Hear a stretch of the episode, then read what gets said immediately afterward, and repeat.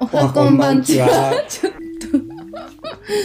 すいません。第2回目サウンドバンドラジオ始まります。このポッドキャストは空間音楽をメインに音を作るサウンドバンドがいろんな音について考えるおしゃべり、おしゃべり ポポッドキャストです。えー第2回目のテーマはサウンドデザインって何っていう話をしていきます。ね、サウンドデザインって何でしょうってとってもとっつきにくいカタカナなんですけど、うん。じゃあ音楽との違いについてちょっと話そうかな。はい。よろしくお願いします。で、じゃあこっからちょっと僕の分析的な主観なまんだけたど、おはい、真面目モードですかはい。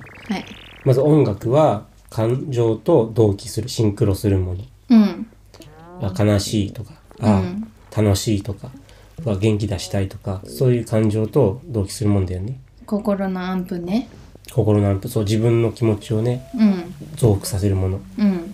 そう。あと、時代性とかファッション性。うん。その時のその音っていうのが絶対あるから、うん。今の音ってあるし、そういうもの。あと、自分の興味。うん。その人を見ればっていうか、その人が聴いてる音楽を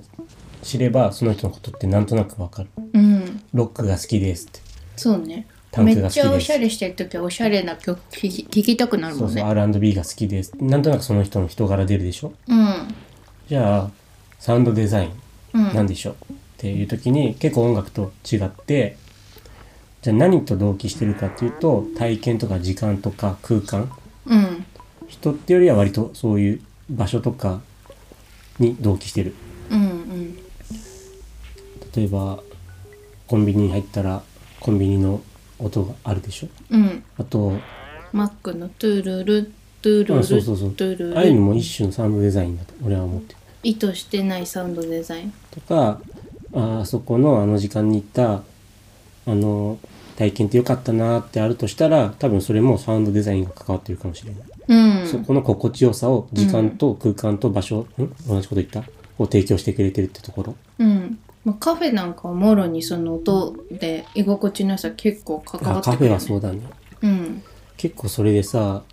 好きなカフェって決まってきたり、俺はがおあと音、学士来るパターンもあるじゃん。音めちゃめちゃさ、耳に入ってきちゃうから、まあ、なんでこんな音かかってんのみたいな、うん思っちゃうんだよね。まあでもなんか回転数上げたいのかなっていう感じにも捉えてくるけど。ハウスかかったりするとさ、うんあ結そうそう構そう回転率上げたいんかなって。あ、全然違うけど、椅子椅子とか見るとわかるじゃん。うん、あうん。あんまり居心地よくしたくないな、みたいな。そのなんか店舗の飲食のはサウンドデザインっていうよりは、エレベーターミュージックっうん。ていうジャンルなのかなと思ってて、そう初耳エレベーターミュージックっていうのは、そももそとも。もとエレベーターでかかってたからエレベーターミュージックあ、エレベーターでかかってたからエレベーターミュージックなのそう日本となんでエレかベーターでかかってんの、まあ無音がやっぱきついからう欧米発祥の文化だと思うんだけどーんそのエレベーターって急にさ人の密度高くなるじゃんうんそうするとやっぱりちょっとなんかギスギスするっていうか、うんそのプライベートな距離感かなりないから、うんその時にその心地よさうん居心地の良さとしてなんか音楽を流そうってなったのがエレベーターミュージックの発祥だって言われてるんだえけそれどならじゃあ電車でもあったってよかったじゃんね電車であってもいいよトねレインミュージックみたいなでも電車だとみんなもうイヤホンしちゃってるからねまあね今はね使い方がね個々それぞれ時間の使い方があるよねうんと思うんだけどねあのほら変最近変な広で告ものさそれで CM とかあー死にそうになるじゃんあんなを見て通勤してたの毎み日んな上見上げてねうんでもそれでなんかさなんか自分の好き好き聞きたくない音楽だったらでも電車ってなかなかさ変えられないじゃんお店で変えられる けどだからちょっと難しいかな電車によっての違いを出してあーそのトレインミュージックファンみたいな音音鉄みたいなさ撮り鉄じゃないけ JR どはなんかフォークソングそうだでだから降りる時だけ鳴 ってるまああれもサウンドデザインだけどね一種ねそういうのあってもまあ面白そう実験としてねうん何の話じゃんややってみたいそうくエレベーターあのミュージックそうだから要するにテンポの BGM BGM、音楽っぽい BGM うん音楽なんだけど当たり障りないみたいなうんうん耳に残んない、まあだからそういうのって音楽とサウンドデザインのちょうど合いの子間ぐらいなのかな、アンビエントはアンビエントっていうのもあれはでも音楽のジャンルじゃんうん割と音楽のシーンで語られることもあるしでも実際にまあ音楽だよねサウンドデザインとしてアンビエントってやっぱりそのなんだろう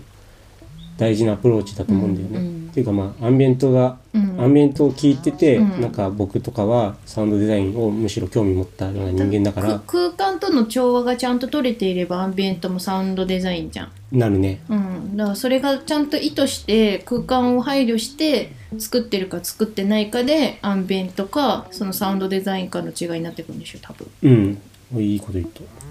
そうだと思う。 で、じゃあまあ実際のサウンドデザイン、今僕がどうやって作ってるかっていうところまで話そうかな。よろしくお願いします。今ね、えっと結構、そのサウンドクチュールっていう会社、まあチーム、うん。その大河内康春さんっていう、まあ、面マイボ白スいおじ、さんマイビッグボスがいて、うん。その彼がやってる会社のチームの中でサウンドデザインをすることが多いんだけど、うん。チームってなんかいいな。チームです。もういっぱいもう、うんすうん憧ごれるよねいやつがいっぱいいる。うもん。うそれ切磋琢磨してやってるわけなんですけど、うん。まあ、企業の空間が多いよね。うん。であとまあブランドだったらブランドのコンセプトとなる音をまず取るところから始めたりするはいはいはい。そ僕の場の合はねコンセプトのなる音って何なの例えばメーカーとかだったらそのメーカーのプロダクトの音うんうんうん。家具だったら家具の音とかさ、ん陶磁器だったら陶磁器のカーンとキーンとかそういうそういう音とか、うん。結構そういうところサンプリングしてるそれって無意識だけど確かにめちゃくちゃ脳みそ直感的に連想させる感じだよねなんか無意識でなってたとしても、むいあんま考えないじゃんなんかそれをそのまま使うとさすがにちょっとなんか技がないっていうかうん芸がないから、まあもちろんそれをなんかもっとお料理して使うんだけど音のお料理、うん加工してねうんであとまあ目的別うん例えば集中したいうんオフィスうんとか、うんじゃあ整いたいスパ、うんサウナとかだった最ら近だからさ銭湯でもジャズかかってる時とかあんだよね銭湯でジャズって何ですおかかしな話なんですよ いやだから意味がわからないい癒しみたいなでもまだクラシックの方がいいんじゃないかなって思そういうところもちょっと、ね、ズレを感じないだからなんかサウンドボンドが思あうととこサウナとかもろかかってるでしょ多分サウンドボンドが思うところって、うんそういうなんか音音楽以外の音の使い方をちゃんと今の実生活とか社会に実装できるかってところが割とサウンドボンドのミッションだから、うん、なんかそういうところちゃんとしたいな。うん、でも取り入れてるだけブランディングとしては頑張っていればいるよねっていう感じはするんちだゃよんね。と多分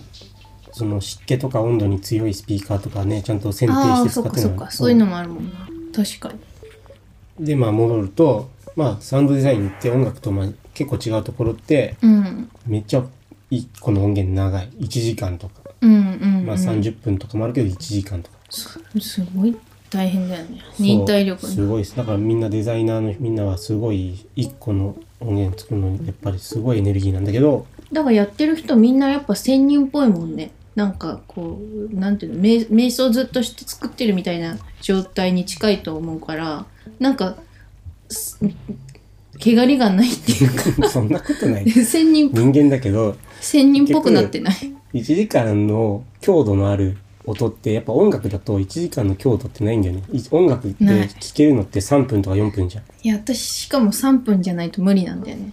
うんあと今もっと短くなってきてんじゃない、まあその Spotify とか YouTube とかだともう余計早ないんか早いじゃん人再生にカウントされるのがなんか30秒とかそういうルールがあるからその30秒ぐらいでもうサビを持ってきちゃうとかああとサビから始まるとかねとかもあるまあな今はどんどんそうなってるらしいうん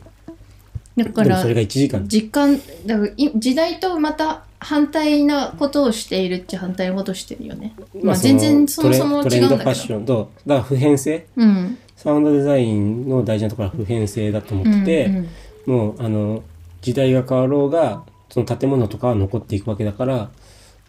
音もそこにファッション性があったらそのなんだろう強度が持たないでしょ、うんうん次の時代に使えない音じゃダメだからあー変わってっちゃうしねそうもうだから結構音流行のりは芯あるしね大音の芯があるっていうかその真髄やっぱでもうん洗練されてるものってさ時代を超えて残っていくじゃないあともっともっと当たり前のことだと思うんだよねだから川行ったら川の音流れてるじゃんって、うんあれも普遍的だし行ったらあの毎回違う音だから1時間って耐えられるよねっていうのはそういうことだよねって当たり前だから鳴ってて同じ音じゃんなんか抽象的に言っちゃえば同じ音なんだけどまあ、違でうよもね。違うし要素としては、まあ、川の音うん。風葉っぱ風とか葉っぱの音うんだけなんだけど、やっぱそのタイミングとか全部違うから鳥のさえずりが入ってきたらもう音楽になってくんじゃない要するにそういう揺らぎ繰り返しのようで繰り返さないっていうのもサウンドデザインの作り方の一つかな。うん。でもそれは、サウンドデザイン教科書があってそうしてるわけじゃないでしょ。そういう教科書あアモンっ君たがら独自で生み出してってそのあ家具の音とか陶器の音それは入れもうるともちそろれんっそぽいなみたのでいなもそのディレクションしてるのがまあうんボスがいるから、ボスのディレクションもあうる。んうん僕がやるっていうのはそれをじゃあどういうふうに繰り返すない繰り返すようで繰り返さないうんとかそういう揺らぎを作るうんあとまあ結構大事な部分で言うとどういう音色にするか、うんどういう、えー、と音階スケールだったりコードにするかっていうところが割ともう自分の大事にしてるとこ俺流の作り方なんだ俺流サそウンのド空デザイ間ン、にね、絶対合うスケールあの音階とかもあるし、うんその目的に合ったし集中できるとか、まあ、高揚感あるコード進行とかもあるわけだから、うんそういうコードの力とかはめちゃめちゃ強力だから絶対使うようん時もあるし、うんうんなんならもうそういうのじゃなくてもう周波数一一個一個の周波数、うん何ヘルツ何ヘルツ何ヘルツみたいのを組み合わせて作る時もあるからケースバイケースだよね、うんうん、ずっとそういうの作ってるからさたまになんかドラマチックな感じのとかさストーリー性あるもの作ろうとするとさちょっと苦手な時苦あ手るもでんすねねなんか僕はほん割と変なのと作るもんねなんかそういうストーリー仕立てというよりは硬い割と堅苦しいよなうんなか鳥の目で俯瞰から物事を見てそれを音にする方が向いてる人間なんだなと思う、私はだから即興性が得意だからそこら辺がちょっと違うんですよねまあ そういう知識がないっていうのもあるんだけど 空っぽだから作れる音みたいな感情が希薄って俺よく言われるからねうん そうそうそうだからロボットみただいかならまあサウンドデザインを作るために生まれてきた人間なんじゃないですか。うん 確かにだから私みたいなその感情がデコボコがすごい人が作ったら1時間がすごいデコボコしちゃって聞いてられないもんになってくるかもしれない情緒不安定なもうんのまあそれも面白そうだけど、なんか、またそれはそれで。まあまもっとぐにゃぐにゃしててね、ん合う空間であれば、うんだからそうやってひ作る人によっても変わってくるっていうのは結構面白ういんまあなっ1て時思う、う間んと限らないしね10分とかだってあるかもしれないし5分だってあるかもしれないしうんそこがだから人がね滞在する空間だったら長い方がいいと思うけどうん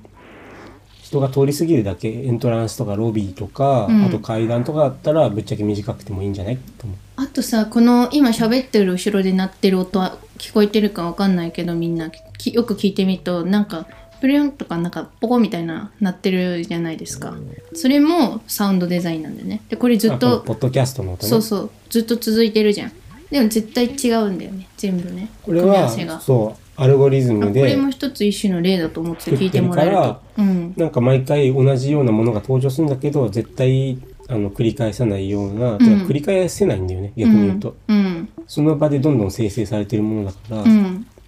うよんうな音をね組み合わせてちょっうんとレイもヤうーしてこれもらう得意分野でしょ意一番王くんのいい普とこ通さでろもポッがドキャス出トたとかっ感てじさなんかさちょっとロックっぽい音とかで例えば始まってさ 「えー始まりました」みたいな感じになってそこからちょっとヒップホップっぽいビートになって喋りやすくなるのが定番だと思うんだけどヒップホップ入れたくなっちゃうよね最初うんね、ローフうんァイチルポップとか、うんチルホップとかねドラムが、うん、しっかり入ってるような感じのそうでもなんかあえてそこを使わなかったのはなんか違うアプローチがしたかったからっていうだけ、うんでその最初の「トゥットゥットゥルットゥルットゥルットゥルットゥルットゥルットゥルットゥ」みたいなあれは私がまた作っててそうあのすごい私らしいあ そうなんて言なうんたらかいいんだろう摩訶不思議なものが送られつけてき てなんかそうこれをミックスしなきゃってなったんだけどう、ん、うん、すごいでもぴったりだなと思ったでああいうのはアモン君はちょっと苦手っていうのがさっきの言ってた話とわかわかるかもそれが伝わるうんそれうんそう思ってもらうと近いかもうんだからやっぱサウンドデザイン時間とか空間とか体験うんベースのものはやっぱ自分の得意分野だよね、うんその中でも一番大事にしてるのは音色うん音のそ種う類、ねそれはもう本当プロフェッショナルですよねアコースティックの音なのか例えばアコギとかねうんなんかそういう打楽器とかの音なのか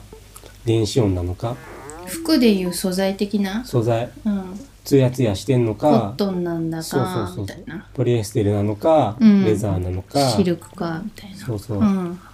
そういう違いでめちゃくちゃ今の分かりやすか分ったかっりしょやすい同じ色でもさ素材違うだけでさだいぶ変わるじゃん、うんそうだね壁紙とかもねそうそうだから同じメロディーとか同じコードだとしても素材が違う、あでもその建物がどういうもので作られてるかとかどういうものが多くてどういうものに覆われてるかでも多分その音色みたいなものって変えていくわけでしょうんだから結構素材関係してるよねそう関係してるうんねそのブランドのイメージイもコール関か係もしてしんるなしいうん、えだから冷たいイメージだったら鉄っぽい硬いものが多かったら冷たい、うん、感じの音とうかんちょっとだからソリッドな音にするかもうね、んよし逆じゃにあちょっとなんか飲食店とあったかみのある、うん例えばお味噌汁みたいな音だったら絶対オーガニックな音になるわけだしお盆でご飯みたいなポコあーポコポコさせたくなるよそねしたみたいら絶対なアコースティックの方がういい、んよしじゃあ一回長くなったの切りでます次回にちょっと持っていこうと思います後編へはい